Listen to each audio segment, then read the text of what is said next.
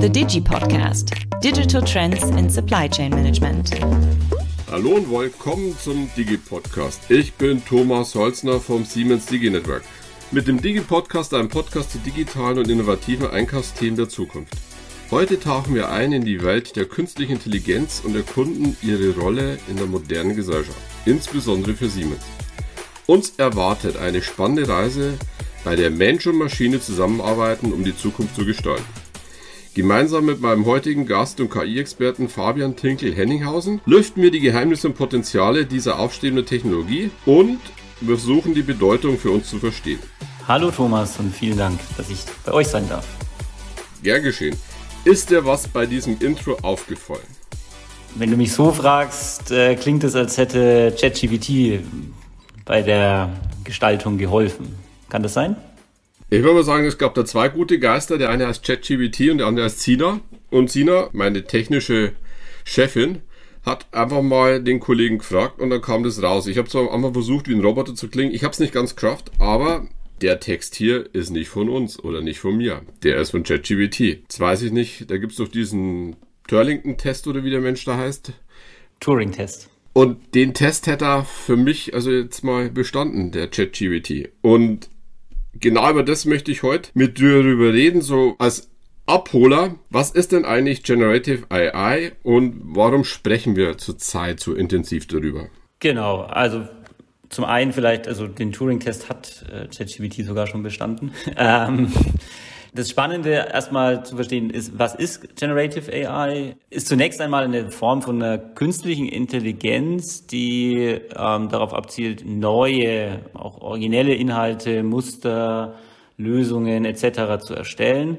Und das Spannende ist, dass in den letzten ja, zehn Jahren ungefähr immer mehr wissenschaftliche, aber auch finanzielle Ressourcen in diesen Bereich geflossen sind, um diese Technologie eben immer besser zu machen. Und warum redet gerade jeder drüber? Weil mit ChatGPT seit Ende November eben äh, diese Technologie auch eine Allgemeinheit zugänglich ist, wie sie vorher einfach noch nicht war.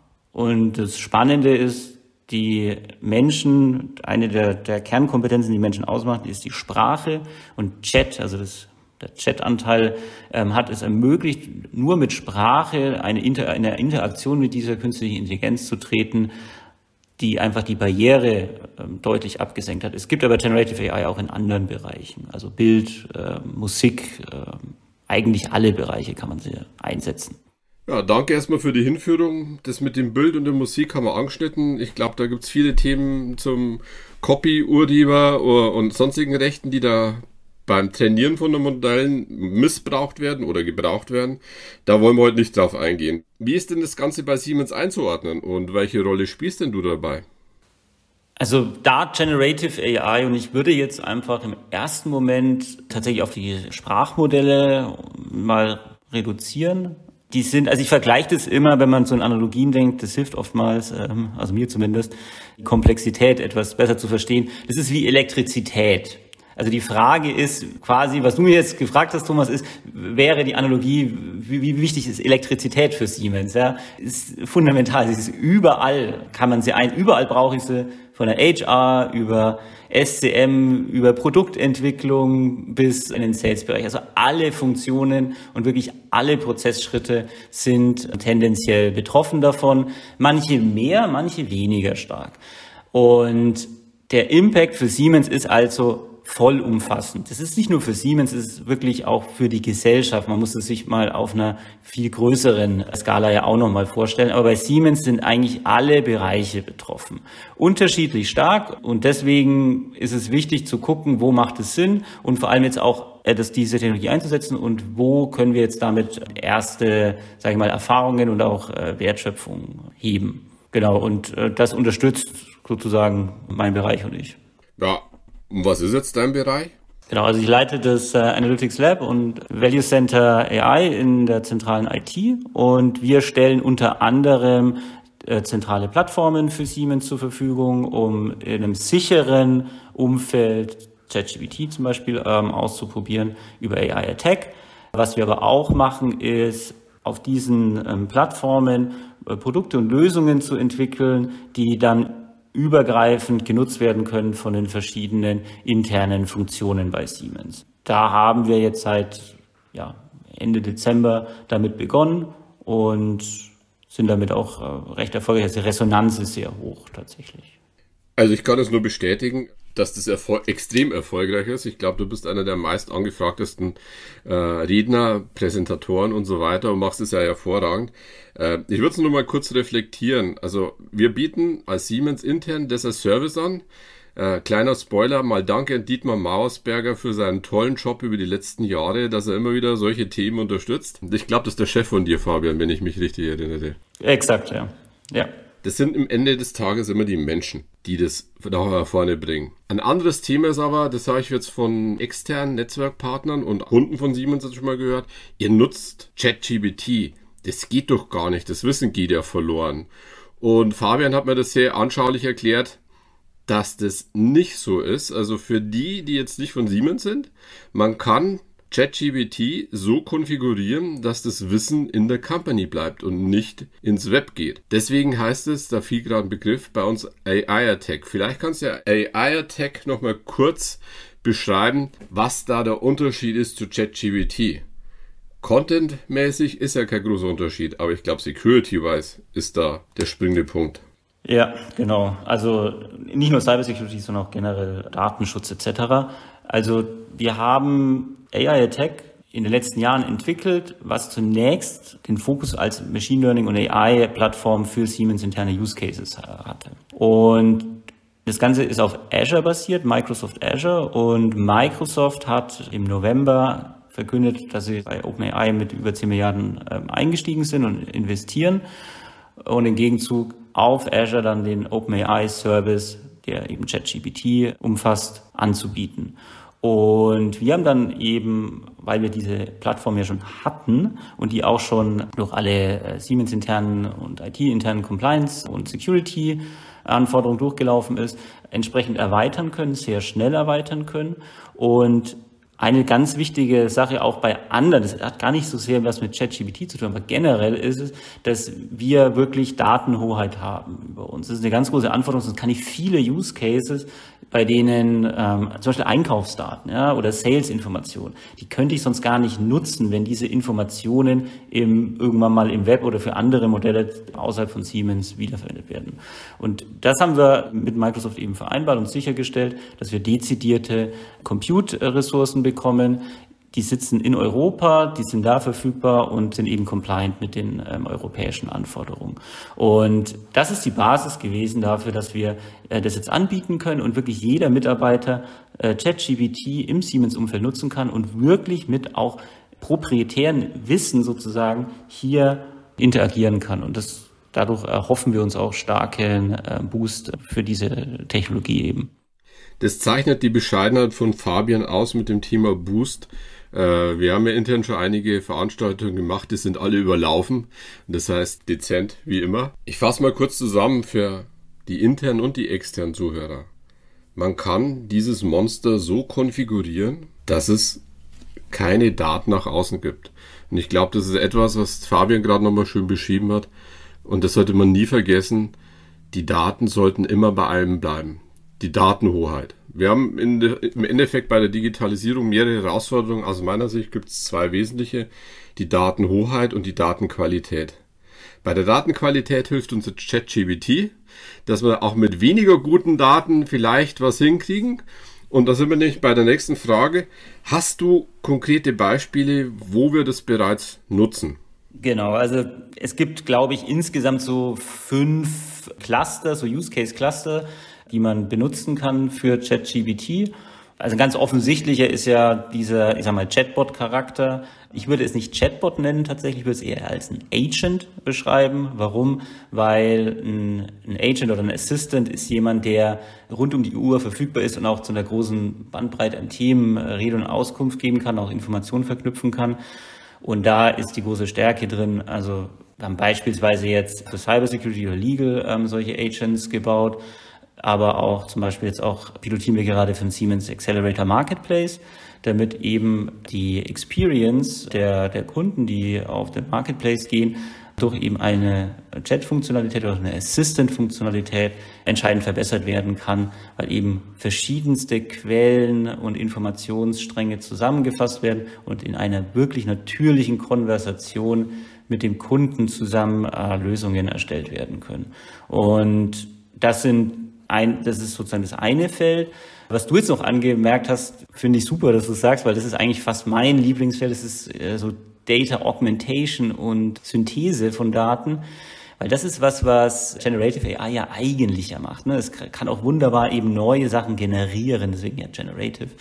Und es kann uns dabei helfen, wunderbar zum Beispiel Datenqualitätsprobleme zu analysieren, zu beheben, zu standardisieren und äh, auch neue Daten zu generieren. Ne? Also das ist etwas, was ich ja glaube ich auch schon mal bei einem äh, Vortrag mal gezeigt habe, wie man dann wirklich sich selbst SAP-Daten oder sowas und Strukturen generieren kann, lassen kann und diese zum Beispiel für Testzwecke dann verwenden kann. Also das ist ein großes äh, Anwendungsfeld. Das machen wir auch gerade, pilotieren wir das im Rahmen von zwei Projekten, die auch sogar bei der SCM äh, vom Oliver Ströbel und Tobias Bischof laufen.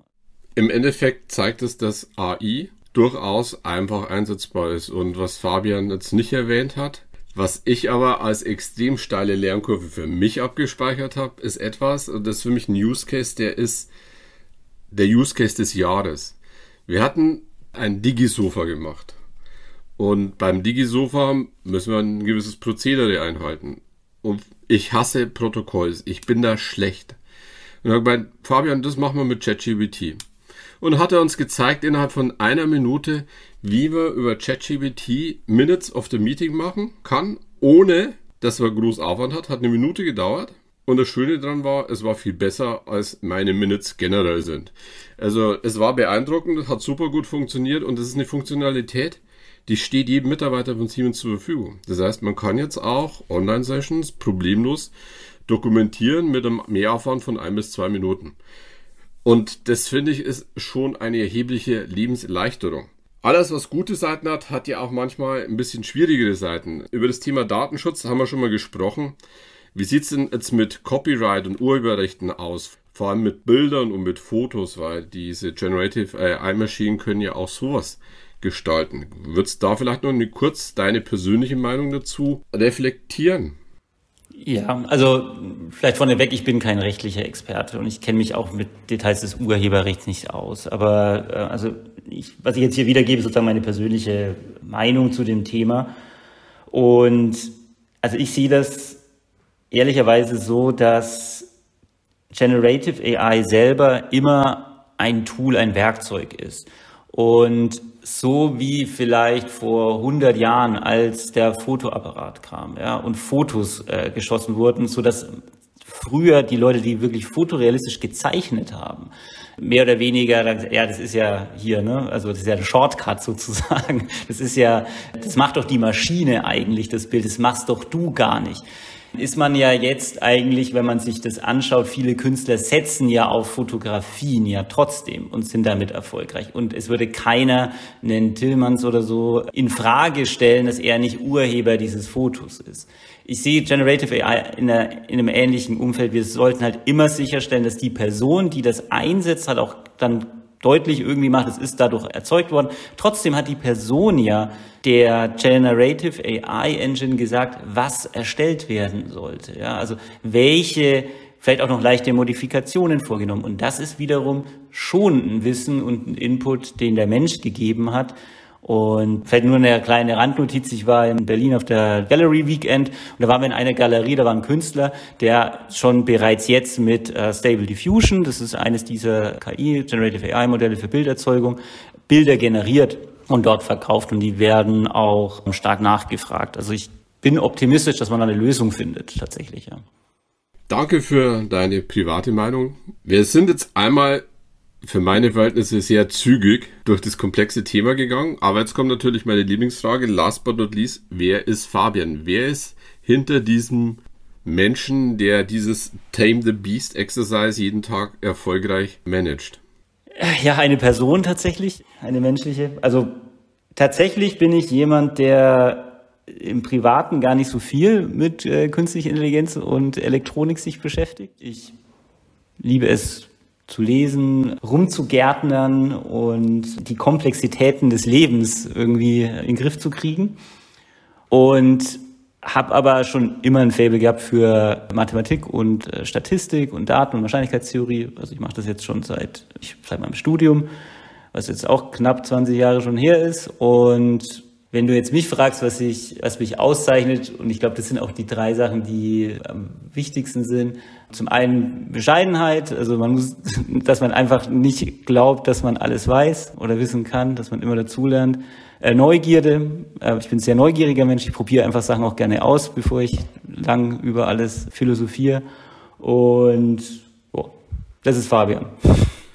Ja, Fabian, danke für deine Offenheit. Und heute gibt's noch mal ein Special. Nämlich, das war jetzt nicht die letzte, es war die letzte Frage, aber es gibt noch einen Einschub. Ich habe ja mit Fabian und Philipp Digisofa gemacht. Und es gibt ja immer Menschen außerhalb von Siemens und innerhalb, die sagen, ja, das geht ja gar nicht richtig. Und was wir reflektiert haben, der Philipp hat uns ein Beispiel aus dem Einkauf mitgebracht, wo es um Bauteile geht, die auf dem Markt nicht mehr verfügbar sind. Der hat Unis damit beauftragt, vergleichbare äh, Bauteile zu finden und hat niemanden gefunden, der ihm helfen konnte. Und dann hat er über eine strukturierte Prompt Engineering, habe ich jetzt gelernt, heißt es, ähm, fünf Antworten bekommen, fünf Vorschläge und die fünfte Antwort, der fünfte Vorschlag passt jetzt. Es ist phänomenal, es geht um exotisches Bauteil, es gibt ein vergleichbares, es läuft gerade das äh, Engineering, das Testing, aber es ist ein sehr konkreter Fall, wo im Einkauf ChatGPT einem Kollegen geholfen hat, wo es keine Lösung mehr gab. Und das ist für mich Sinn und Zweck von Digitalisierung, dass die Menschen unterstützt werden. Und das war jetzt der Use Case zum Schluss, weil ich möchte ja die Kollegen jetzt motivieren, dass sie bis zum Schluss dranbleiben und unsere Kunden. Deswegen, ich hoffe, euch hat diese Episode des Digi-Podcasts gefallen, dir auch hoffentlich, Fabian. Wenn ihr Fragen habt oder mehr Informationen über das Digi-Netzwerk erfahren möchtet, besucht unsere Internetseite siemens.com slash diginetwork. Ich würde mich sehr freuen, euch als Zuhörer in der nächsten Episode begrüßen zu können. The Digi Podcast Digital Trends in Supply Chain Management.